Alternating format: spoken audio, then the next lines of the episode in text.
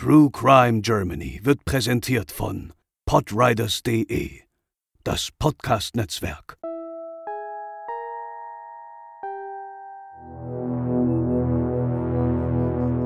Ende des 19. Jahrhunderts verschwanden immer wieder Pflegekinder. Sie sollen ins Ausland oder zu reichen Adoptiveltern gebracht worden sein. Doch was wirklich mit den Kindern geschah, die bei Elisabeth Wiese in Obhut kamen, war lange Zeit ungewiss. Heute bei True Crime Germany die herzlose Hebamme.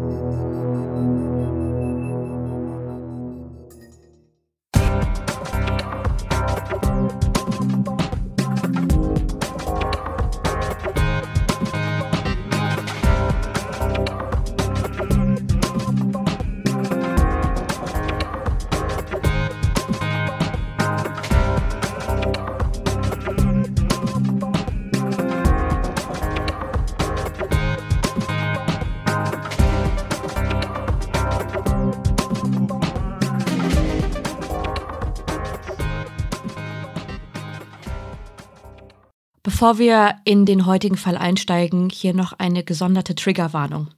In der Episode wird es unter anderem um den Tod von Neugeborenen und Schwangerschaftsabbrüche gehen, ebenso um Zwangsprostitution. Wenn euch diese Themen aktuell oder generell schwerfallen, hört die Episode am besten nicht allein. Hallo und herzlich willkommen zur 94. Episode von True Crime Germany. Ich bin der Chris und wir sind heute wieder vollständig. Das heißt, auch André ist bei mir. Moin. Und Lena natürlich. Moin. Und wir sprechen heute über die grausamen Taten der Elisabeth Wiese, die sich Anfang des 20. Jahrhunderts vor allem in Hamburg, schon wieder Hamburg, ja, auf St. Pauli zugetragen haben und gehen da auch auf die Person ein, deren Leben, die durch sie zur regelrechten Hölle wurden. Darunter ihre eigene Tochter, ihr Ehemann und diverse junge Mütter, die auf sie als Pflegemutter natürlich vertraut haben. Aber fangen wir wie immer von vorne an. Elisabeth Wiese, geborene Berkefeld, kam am 1. Juli 1859 in Bilshausen zur Welt. Bilshausen ist eine Gemeinde im Landkreis Göttingen im südlichen Niedersachsen und für die damals junge Hebamme ein sehr unaufgeregter Ort.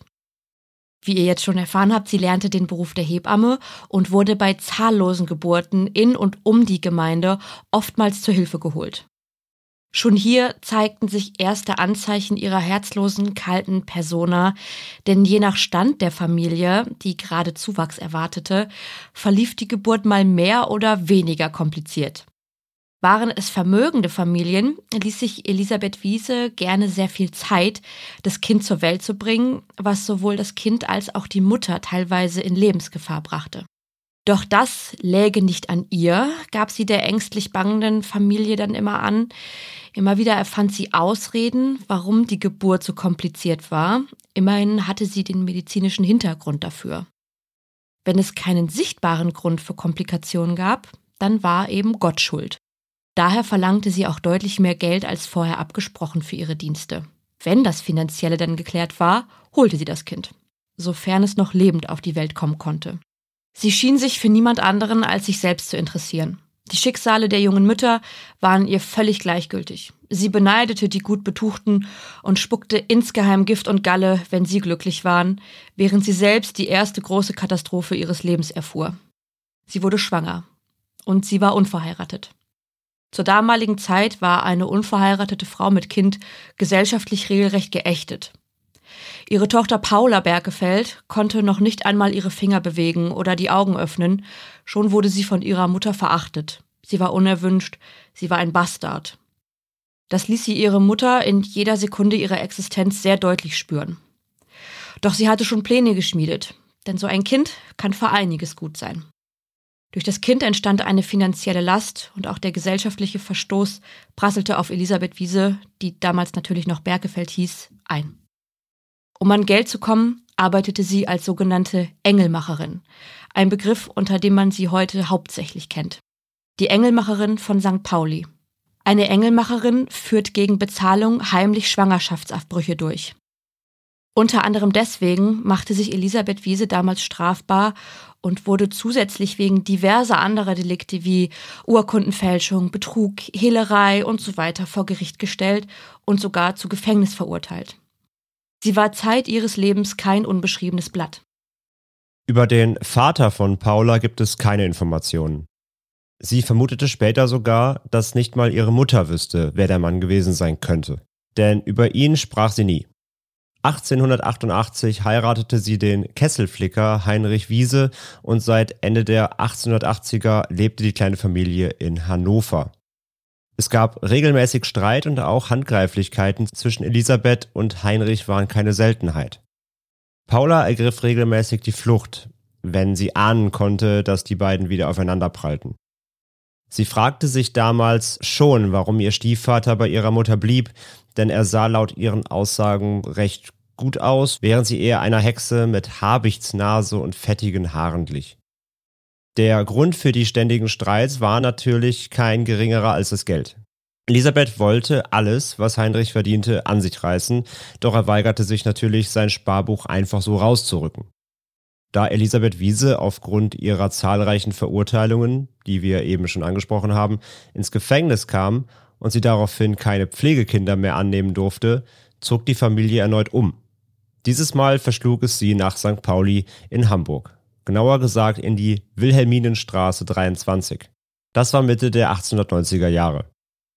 Hier fing Heinrich Wiese an, sein Geld in den vielen kleinen Kneipen des Kiezes für seinen Rausch auf den Kopf zu hauen, ganz zum Unbehagen seiner Ehefrau, die weiterhin jeden Pfennig für sich allein haben wollte. Sie drohte ihm sogar, dass sie ihn lieber vergiften wollen würde, statt ihn weiter durchzufüttern. Regelmäßig schickte sie ihre Tochter in den Sternschanzenpark, um dort Blüten und Samen des Goldregenbaumes zu pflücken, die sie ihrem unliebsamen Ehemann dann in den morgendlichen Kaffee mischen wollte, damit er endlich den Löffel und sein Sparbuch abgab. Vielleicht fühlen sich manche jetzt in ihre Kindheit zurückversetzt, als die Eltern davor gewarnt haben, dem hübsch aussehenden Baum zu nahe zu kommen. Werden die Samen gegessen, kann es unter anderem laut Industrieverband Agrar zu folgenden Symptomen kommen. Brennen im Mund- und Rachenbereich, Durst, Zittern, Übelkeit, Magenschmerzen sowie Schwindel und Schweißausbrüche bis hin zu Halluzinationen, Krämpfen und Lähmungen. Zytisin, der in Goldregen enthaltene Pflanzenstoff, kann zu Atemstillstand und schlussendlich auch dem Tod führen. Heinrich war jedoch stets putzmunter, auch wenn ihm der Kaffee hin und wieder nicht so ganz schmeckte, bevor er zur Arbeit aufbrach. Sein Sparbuch blieb ihr also erstmal weiterhin verwehrt, doch sie fand andere Wege an Geld zu kommen. Und zwar über den Menschen, den sie am meisten verabscheute, ihre Tochter Paula. Als die Familie nach Hamburg kam, war Paula bereits eine junge Erwachsene und laut damaligen Aussagen einiger ZeugInnen sehr schön anzusehen. Anders als ihre Mutter. Das bemerkte auch letztere, die ihre Tochter nun zwang, sich zu prostituieren, um die Haushaltskasse ihrer Mutter zu füllen, die ja sowieso schon durch Paula ständig leer sei. Elisabeth Wiese ließ keinen Tag vergehen, ohne ihre Tochter spüren zu lassen, wie viel Schuld sie am Leben der Mutter hatte. Und so schaltete Elisabeth Wiese eine Anzeige in den Hamburger Nachrichten, dem Generalanzeiger und dem Fremdenblatt. Besser gesagt, schrieb die Anzeige ihre Mutter. Doch aufgeben bei den jeweiligen Büros musste Paula diese selbst, um die Demütigung noch etwas deutlicher zu machen. Sie übermittelte folgende Nachricht. Eine junge Dame bittet einen edeldenkenden Herrn um 30 Mark Unterstützung gegen dankbare Rückzahlung. Nachfolgend die Adresse der Familie in der Wilhelminstraße auf St. Pauli. Auf die Anzeige folgte viel Zuspruch und nur wenige Zeit später sah sich Paula mit ihrem Schicksal konfrontiert. Ihre Mutter empfand keinerlei Mitgefühl, wenn sie ihre Tochter mit den Herrenbesuchen allein ließ. Sie ermutigte die Männer sogar, ihrer Tochter zu zeigen, wer der Stärkere von ihnen beiden sei, wenn Paula sich einmal zur Wehr setzte oder gewisse Dinge einfach nicht machen wollte. Einmal bedrohte Elisabeth ihre Tochter sogar mit einem Messer und schrie, dass sie sie umbringen würde, wenn sie sich jetzt nicht dem Willen des Mannes unterwerfen und sich zum Geschlechtsverkehr bewegen lassen würde. Einmal hatte sich Paula in einem Zimmer eingeschlossen, nachdem sie aus der Stube geflüchtet war. Als Elisabeth wie eine Furie gegen die Tür schlug und Paula schließlich weinend darum bat, dass ihre Mutter den Mann doch wegschicken möge und sie das alles nicht mehr durchmachen wollte, trat sie doch kapitulierend nach draußen und ließ zu, was der Besuch mit ihr machen wollte. Es gab für sie einfach kein Entkommen. Ihre Mutter würde sie niemals davor schützen. Sie wurde von den Männern geschlagen und misshandelt, von einem sogar so perfide, dass die Spuren davon gar nicht oder kaum sichtbar waren. Er selbst nannte es ihr gegenüber eine Kunst und die Frau eben sein Kunstwerk. Sie verstand sich als Ware, die einfach benutzt wurde, auf Druck ihrer Mutter. Auf der Straße verdienten Frauen deutlich weniger für ihre Sexarbeit als in den eigenen vier Wänden. Eine Tatsache, die auch Paula schnell und vor allem gewaltsam lernen musste, denn ihrer Mutter gefiel es nicht, wenn sie nicht genug Geld nach Hause brachte. Paulas Rolle als Prostituierte war damals gängig. Viele Frauen mussten über die Runden kommen und verdienten kaum genug, um ohne die Sexarbeit überleben zu können. Immer wieder gelang es Paula, ein paar Münzen für sich selbst einzustecken, bevor ihre Mutter ihr alles wegnehmen konnte. Wenn zum Beispiel Kunden ein paar Münzen auf den Boden warfen oder aus Versehen welche aus den Manteltaschen fielen. Denn sie hatte einen Wunsch, weg von hier. Raus aus diesem schrecklichen Leben unter der Fuchtel ihrer gewaltsamen und emotional eiskalten Mutter. Ein Ziel war auch schon in Sicht, nämlich London. London hatte die Themse, die laut Erzählungen noch schöner sein soll als die Elbe, an der sie sich gerne aufhielt. Und London war schneller und günstiger zu erreichen als beispielsweise Amerika, wohin es zu der Zeit ebenfalls viele Auswanderer zog. Und so bemühte sie sich heimlich um die Informationen zu Stellenanzeigen in der englischen Hauptstadt, studierte die Tagesanzeiger und hoffte auf etwas, das zu ihr passen könnte. Und tatsächlich sollte sie Glück haben. Ein Deutscher, der dort lebte, hatte eine Stelle für ein Dienstmädchen in der Zeitung inseriert und Paula ergriff ihre Chance. Sie sammelte ihr Geld, welches sie in der Matratze versteckte, suchte sich an den Landungsbrücken ein Schiff und segelte eines Morgens davon. Es ist ein kurzes Aufatmen ihrem Leben, doch London sollte fürs Erste nur kurz ihr Fluchtort sein. Ja, denn einer Person entging sicher nicht, dass Paula fehlte. Ihre Mutter war rasend vor Wut, denn immerhin ist ihre Einnahmequelle gerade abgehauen. Und so wandte sie sich an Paulas engste und einzige Freundin, die prostituierte Fräulein Fuß. Paula und sie haben sich auf den Straßen St. Paulis kennengelernt, wo sie ja hin und wieder neue Männer angeworben haben. Fräulein Fuß war die einzige Person, der sich Paula wirklich anvertraute und auch Erzählungen zu ihrer Mutter und der brutalen, kalten und so gar nicht vorhandenen Mutter-Tochter-Beziehung teilte. Die beiden verband vor allem die Sexarbeit und die Belastung, denen sie dadurch ausgesetzt waren. Umso erschrockener wirkte Fräulein Fuß, als Elisabeth Wiese persönlich in der Wohnung vor ihr stand und lauthals verlangte zu erfahren, wohin ihre Tochter abgehauen war. Ihre Dachgeschosswohnung war stets klamm und kalt. Die einzige Wärme, die in ihrem Körper kam, verursachte der Alkohol, den sie sich besonders abends vor dem Schlafengehen zuführte. Da sie zu wenig Geld besaß, um sich etwas hochwertigeren Alkohol zu leisten, gab Paula ihr als Abschiedsgeschenk eine hochwertige Spirituose. Und genau diese Flasche hielt Elisabeth Wiese in der Hand und schüttete den Inhalt auf den Fußboden. Immer wieder schrie sie auf Paulas Freundin ein und wollte wissen, wo sich ihr undankbares Balk versteckt hielt. Die Wohnung von Fräulein Fuß hatte sie vorher schon gründlich auseinandergenommen und die Frau, die zwar deutlich älter war als Paula, aber nicht weniger Angst hatte, bedroht. Wenn sie die Informationen nicht sofort rausrücken würde, dann würde sie draußen rum erzählen, dass sie Krankheiten habe. Und welcher Mann würde sie dann noch haben wollen? Es wäre ihr finanzieller und damit existenzieller Ruin. Also packte sie aus. Sie erzählte Elisabeth Wiese vom Inserat eines Deutschen nahe London. Sie erzählte, dass erst heute Morgen das Schiff Richtung England abgelegt hatte und sie versprach, dass sie als Paulas beste Freundin ihr schreiben würde, um die genaue Adresse zu erfahren, damit ihre Mutter sie ausfindig machen konnte. Daraufhin verließ Elisabeth Wiese die Dachgeschosswohnung wieder und ließ aber die Drohung im Raum, dass, wenn sie die Adresse nicht herausfinden würde, alle Männer der Stadt wüssten, dass sie Sexualkrankheiten verteilen würde. So kam es, dass sich die beiden Frauen Briefe schickten, doch Paula stand eines Tages von ganz allein wieder vor der Wohnungstür in der Wilhelminstraße. Denn Paula war schwanger.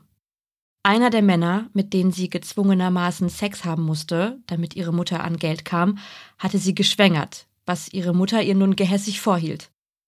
Warum sie auch so dumm war, sich von irgendeinem dahergelaufenen Typen ein Kind machen zu lassen. Sie sei selbst schuld. Paula wiederum hatte gehofft, dass ihre Mutter, die ja gelernte Hebamme war, ihr bei der Geburt helfen könnte und sich durch das Kind vielleicht sogar ihre Beziehung verbessern würde. Doch dem war nicht so. Zu Hause wurde sie abgewiesen. Sie sei dort nicht mehr willkommen. Ihr Zimmer schon längst untervermietet und Stiefvater Heinrich wollte sie sowieso nicht mehr sehen. Das Zimmer war zwar bereits wirklich in neuen Händen, doch Heinrich hatte nie etwas gegen sie. Er beachtete sie einfach nur nicht und somit kamen beide gut miteinander aus. Da Elisabeth Wiese ihrer Tochter verbot, in der Wohnung ihr Kind zu bekommen, fragte sie ihren aktuellen Liebhaber, den Schuster Herr Schröder, darum, ob seine Werkstatt dafür frei wäre. Dieser willigte ein und war sich vermutlich nicht recht sicher, was es bedeutete, wenn eine Frau ein Kind bekommt. Denn schließlich kam es dazu, dass bei Paula die Wehen einsetzten, während sie in einer stickigen, dunklen Werkstatt auf einer zerschlissenen Couch lag.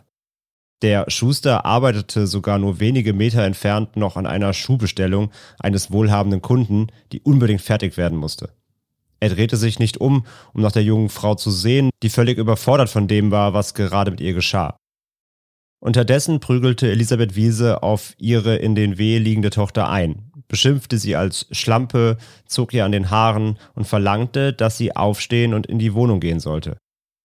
Paula, die versuchte, sich aufzurichten, schaffte es aber aufgrund der fortgeschrittenen Geburt nicht mehr und fiel immer wieder zu Boden. Ihre Mutter verließ daraufhin den Raum und kam kurze Zeit später mit einem Eimer Wasser zurück in die Werkstatt. Paula freute sich sogar, dass ihre Mutter sie nicht im Stich ließ, und das obwohl sie sie nur wenige Minuten vorher grün und blau geschlagen hatte.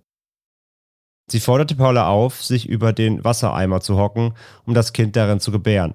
Immer wieder durchfuhr sie die Angst, das Kind könnte vermutlich tot zur Welt kommen.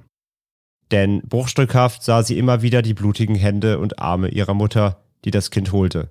Als sie fragte, ob ihr Kind tot auf die Welt gekommen sei, antwortete Elisabeth Wiese, So viel Glück hast du nicht.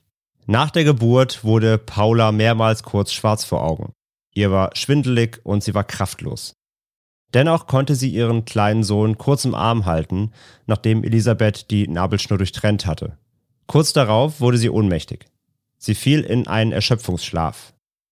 Als sie zu sich kam, waren sowohl ihr Sohn, den sie in den ersten Augenblicken, als sie ihn erblickte, Peter nannte, und ihre Mutter weg.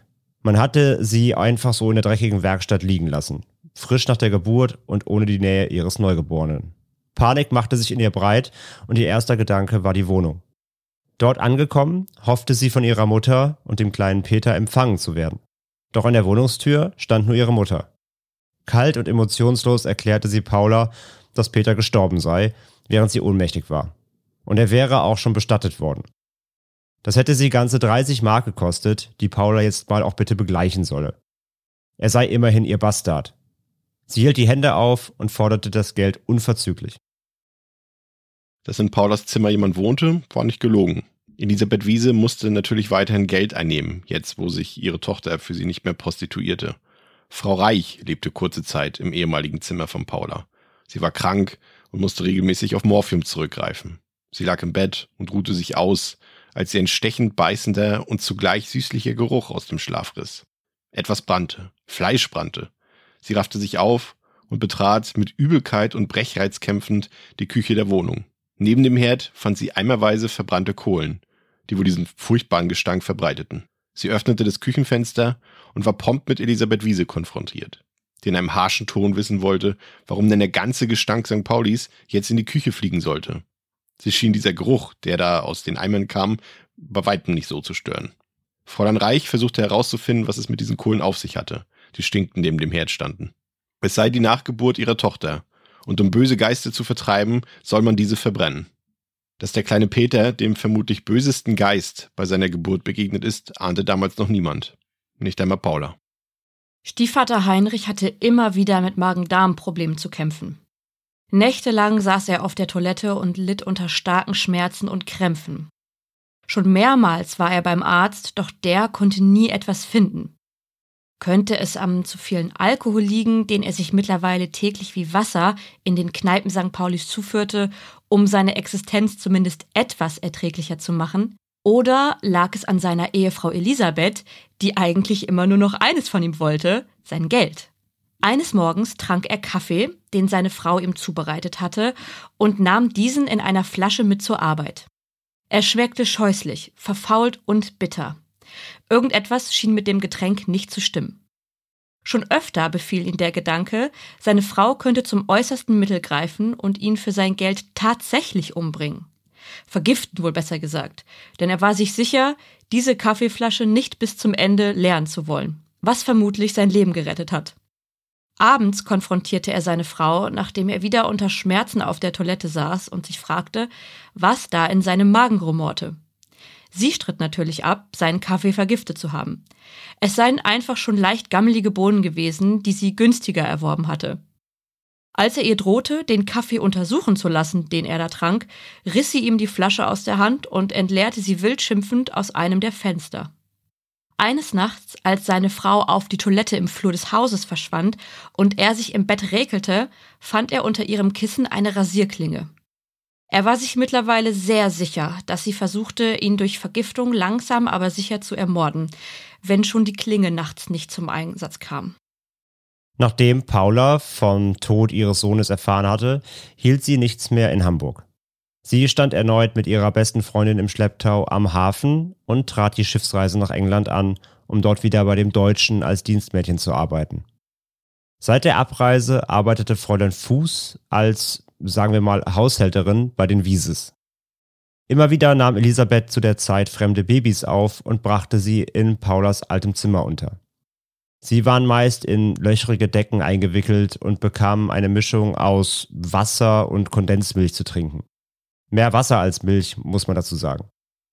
Und sehr kostengünstig. Elisabeth Wiese wollte nämlich natürlich nach wie vor kein oder so wenig Geld wie möglich für andere als sich selbst ausgeben. Selbst wenn es sich bei den anderen um Neugeborene handelte, die völlig unterernährt wurden. Diese kleinen Wesen interessierten sie nicht. Das Geld, was sie für sie bekam hingegen, war von außerordentlichem Interesse für sie. Die Nachbarin Frau Düvel, die in der Parterrewohnung unter ihnen lebte, fühlte sich im Erdgeschoss nicht mehr sicher. Sie hatte zu viel Angst vor Einbrechern, also schlug sie den Wieses einen Wohnungstausch vor. Diese willigten ein und so begannen sie, die Möbel vom ersten Stock ins Erdgeschoss zu transportieren. Beim Umräumen stieß Heinrich auf eine Flasche mit der Aufschrift Morphium, die wohl seiner Frau gehörte. Oder Fräulein Reich hatte sie vergessen, nachdem sie aus dem Zimmer wieder auszog.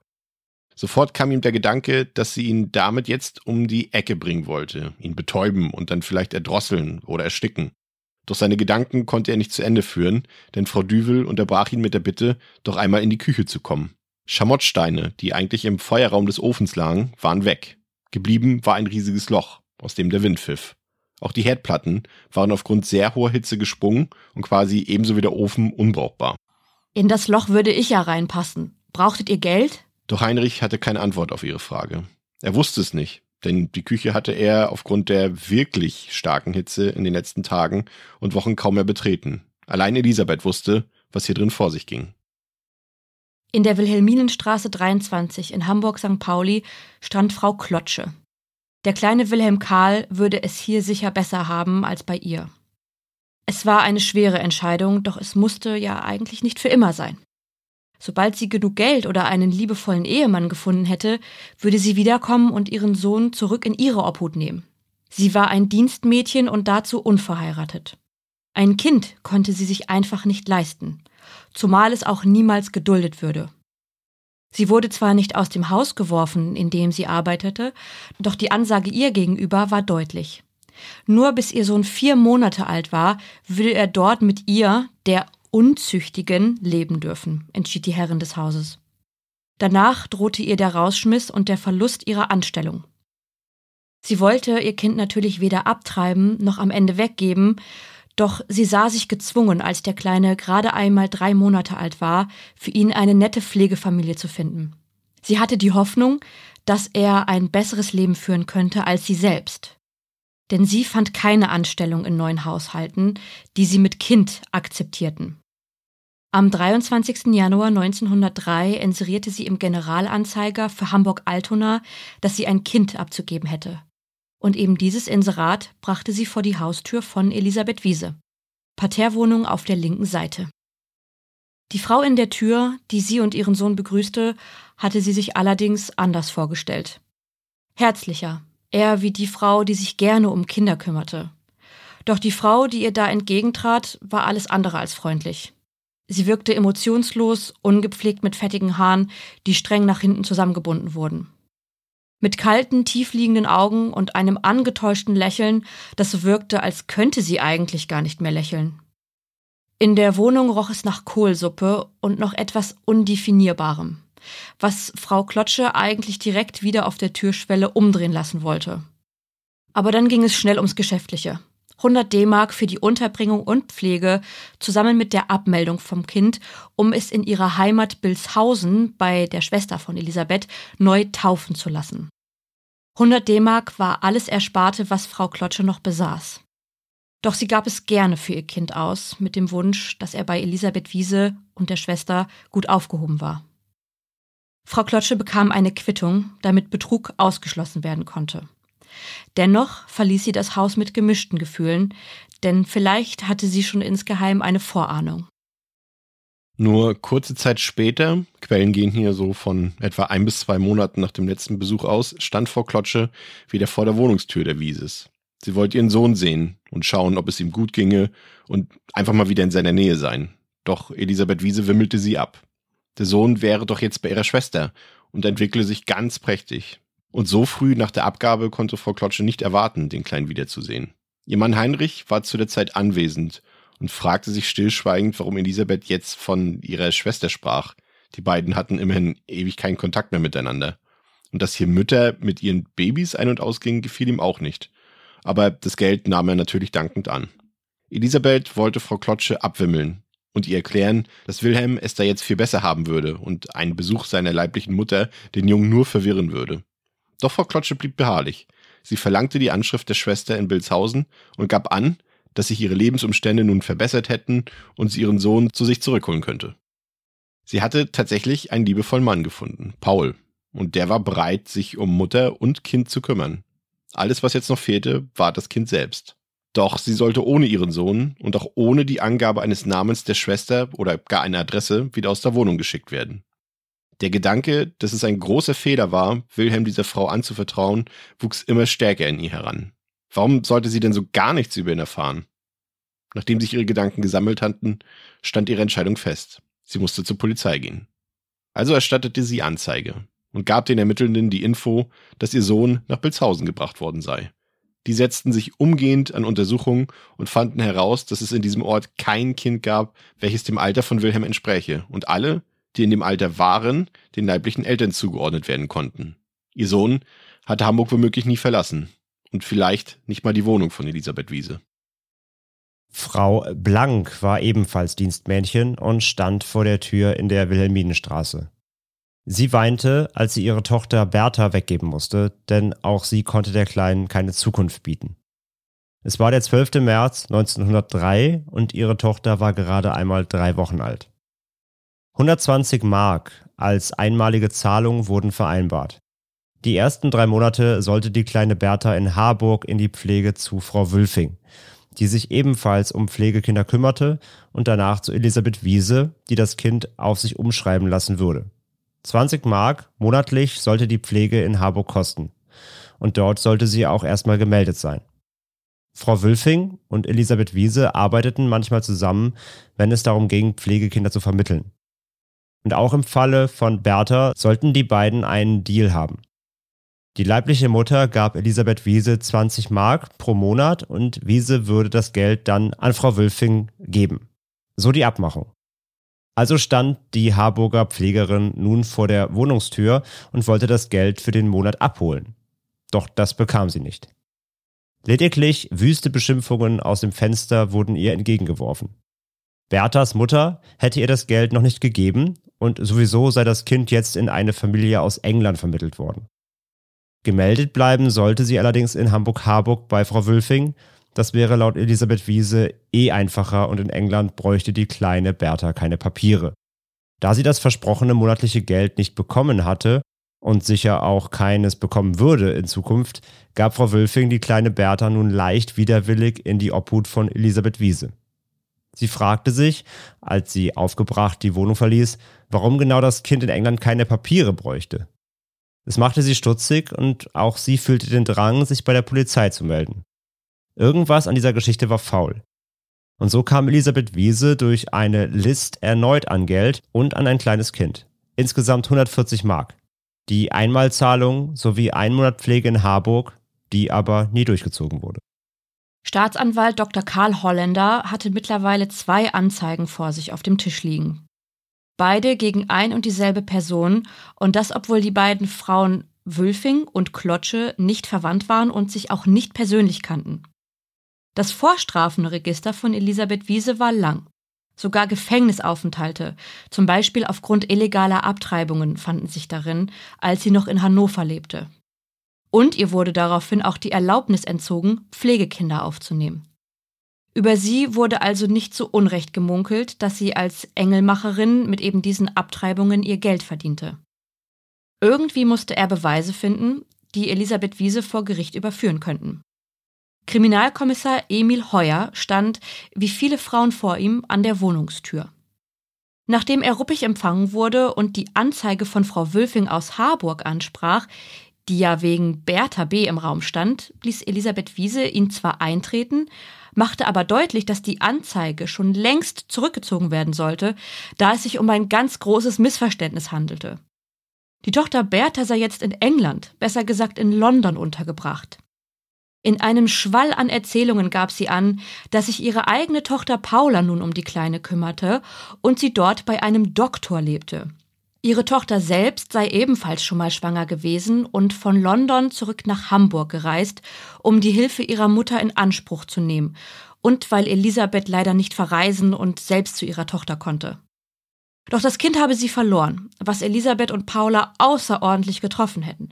Zumal Elisabeth ihre Tochter ja sehr liebe und ihr ein eigenes Kind mehr als alles andere gönnte. Also sei Paula zurück nach London zu ihrem Doktor, jedoch ohne ein gemeinsames Kind. Als Frau Blank mit Tochter Bertha nun vor der Tür stand, wäre Elisabeth sofort der Einfall gekommen, ihre Tochter nun doch mit Kinderglück zu segnen. Emil Heuer schien skeptisch. Deshalb verlangte er nach Zeuginnen, die nicht ihre leibliche Tochter in London war. Eine Frau Jürgens wurde dabei ins Gespräch gebracht, die zu der Zeit, als Paula Bertha angeblich geholt haben soll, als Untermieterin in Paulas altem Zimmer lebte. Wenn das stimmte, dann könnte Frau Jürgens die Übergabe von Bertha an Paula sicher vor Gericht bezeugen, gab Kommissar Heuer von sich, was Elisabeth Wiese definitiv auf dem falschen Fuß erwischte. Auf dem Weg Richtung Wohnungstür spielte er dann noch einen Trumpf aus. Denn er fragte sie nach einem Glas Wasser, bevor er sich wieder auf den Weg machte. Er folgte ihr in die Wohnküche, die er als ungewöhnlich warm empfand. Auf dem Herd stand ein großer Topf, in dem vermutlich Kohl zubereitet wurde, denn die gesamte Wohnung roch ziemlich penetrant danach. Er stand im Türrahmen und durchsuchte die Küche nach Auffälligkeiten, und tatsächlich fand er etwas, das wie ein kleiner weißer Babyschuh aussah, zwischen Herd und Wand. Er erkundigte sich beiläufig, ob sie einen Wilhelm Klotsche kannte. Sie gab an, dass sie den Namen ja schon mal irgendwo gehört habe, aber nichts weiter über ihn wüsste. Dann zeigte er ihr die Quittung. Wir erinnern uns, dass Elisabeth Wiese Frau Klotsche eine Quittung ausgehändigt hatte, als sie Wilhelm in ihre Obhut gab.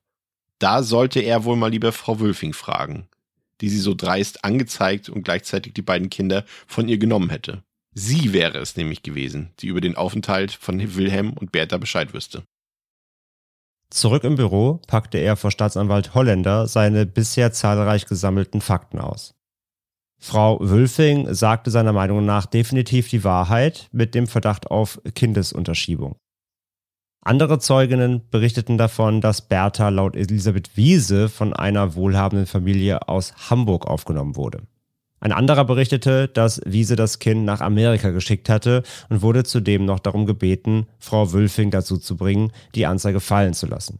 10 D-Mark hatte Elisabeth Wiese dafür springen lassen.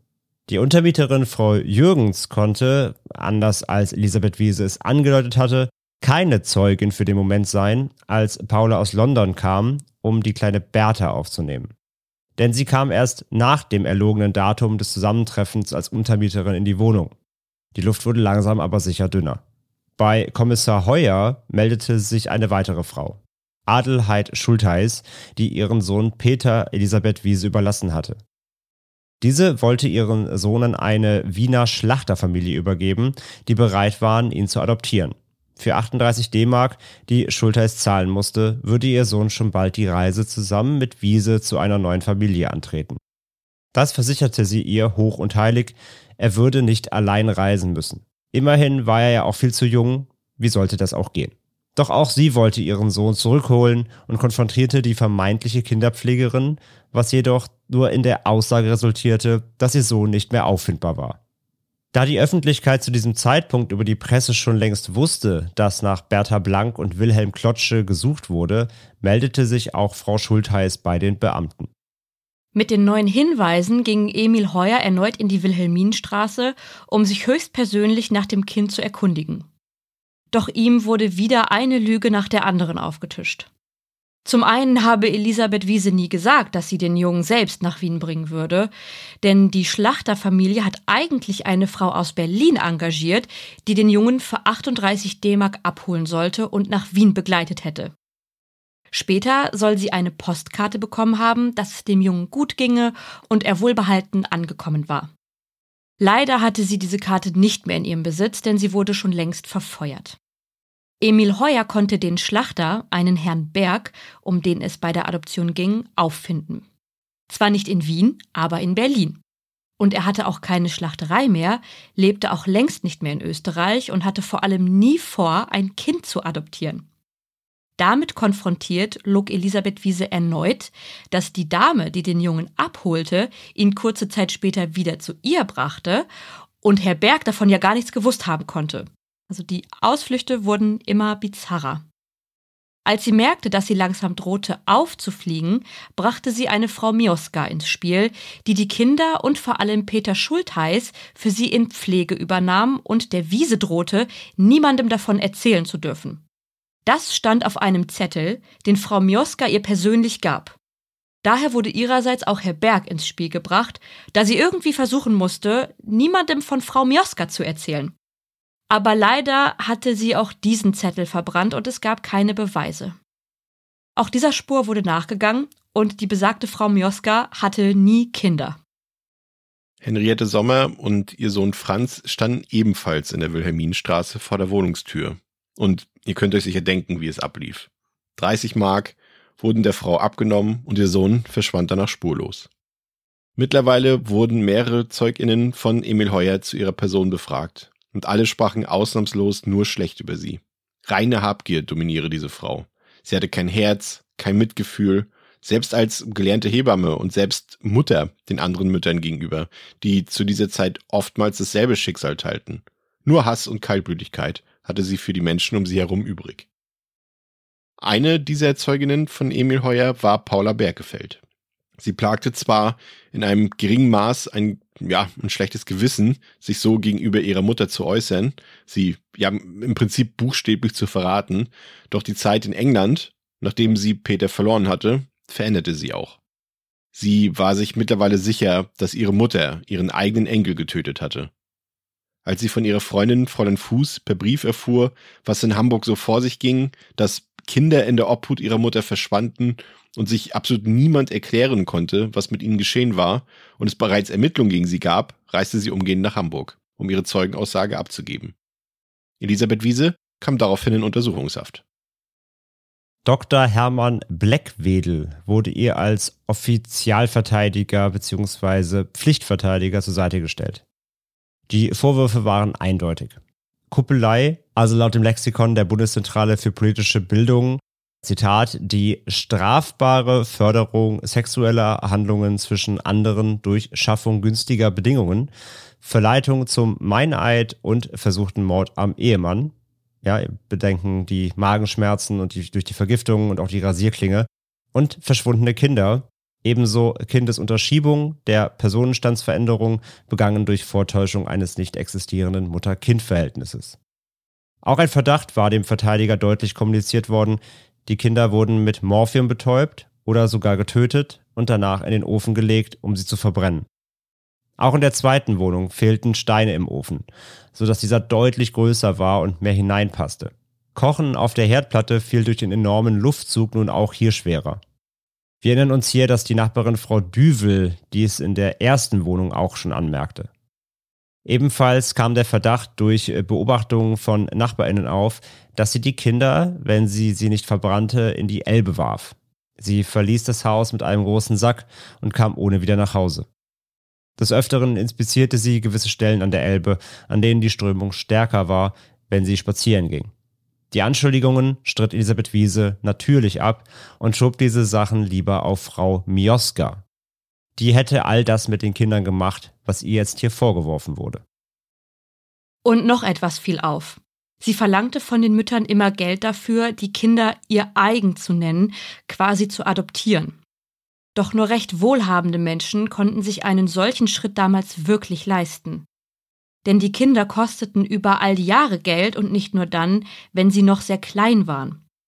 Auf die Anschuldigungen, dass sie ihren eigenen Enkel getötet haben soll, gab sie vor Gericht an, dass Tochter Paula sich ihre Geburt nur ausgedacht und sie vorher schon eine Fehlgeburt erlitten hätte.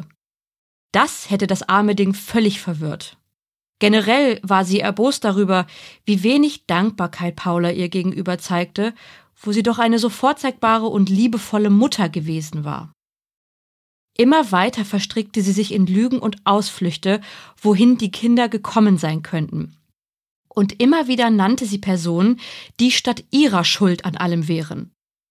Und obwohl sie sich selbst als äußerst geschickt wahrnahm, während sie sich all diese Geschichten ausdachte, glaubte ihr vor Gericht niemand. Innerlich gab sie Heinrich an allem die Schuld. Heinrich und sein Sparbuch. Denn wenn er einfach nur gegeben hätte, was sie wollte, dann wären die Kinder ja kein Mittel zum Zweck gewesen, um ihr schier unstillbares Verlangen nach Geld zu befriedigen. Also war jetzt Heinrich derjenige, der die Kinder verschwinden ließ, und sie die loyale Ehefrau, die ihren Mann doch niemals verraten würde. Außerdem wäre sie es gewesen, die sich für die Kinder eingesetzt hätte, während ihr Mann regelrecht gewaltsam ihnen gegenüber war. Sie schlug, misshandelte und schließlich auch entsorgte, weil sie ihm auf die Nerven gingen. Und wäre das nicht alles schon genug gewesen, schmierte sie auch noch eine Mitinsassin im Gefängnis. Diese sollte Elisabeths Argumente untermauern und so tun, als hätten sie sich schon vorher gekannt und hier ganz zufällig in der Haft wieder getroffen. Doch die Mitinsassin war schlauer und ging mit dem Geld und der Information einfach zu den Beamten des Gefängnisses und packte aus. Unterdessen wurde die Parterrewohnung auf den Kopf gestellt. Menschliche Überreste im Ofen wurden nicht gefunden. Lediglich die folgenden Fakten konnten vor Gericht festgehalten werden. Der Ofen wurde durch die fehlenden Schamottsteine wie eine Art Krematorium aufbereitet, in dessen Innenraum definitiv der Körper eines Babys passte. Auch die Tatsache, dass Ofen und Herd dauerhaft überhitzt waren, konnte bestätigt werden. Sprünge und Brandspuren wurden nachgewiesen und beide Teile so dermaßen zweckentfremdet, dass niemand mehr damit kochen konnte. Doch es gab keinerlei handfeste Beweise, dass die Kinder getötet und verbrannt worden waren. Dennoch waren es Indizien, so wurde es dann im Abschlussplädoyer genannt. Und diese reichten aus. Zusammen mit all den Aussagen der Zeuginnen, die über die letzten Jahre mit Familie Wiese in Kontakt kamen. Am 10. Oktober 1904 wurde Elisabeth Wiese dann verurteilt. Insgesamt fünf Morde an kleinen Kindern, darunter ihr eigener Enkel Peter, Wilhelm Klotsche, Franz Sommer, Bertha Blank und Peter Schultheiß. Dafür bekam sie die Todesstrafe. Hinzu kam die Verurteilung aufgrund schwerer Kuppelei und Verleitung zum Meineid, für das sie sechs Jahre Zuchthaus bekam. Den Freispruch bekam sie für den versuchten Mord mit der Rasierklinge an ihrem Ehemann Heinrich. Am 2. Februar 1905 um 8 Uhr morgens wurde sie am Holstentor im Gefängnishof des Untersuchungsgefängnisses von Scharfrichter Alwin Engelhardt durch das Fallbeil hingerichtet. Manche Quellen berichten davon, dass sie mehr als nur diese fünf Morde begangen hatte.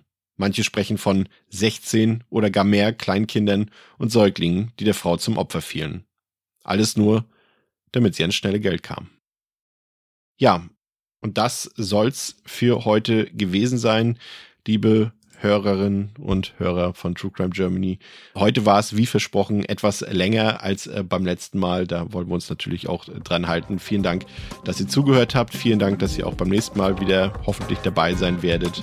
Bleibt sicher und äh, bis zum nächsten Mal bei True Crime Germany. Heute mit Lena, mit André und mit mir, mit Chris. Macht's gut. Tschüss. Ciao.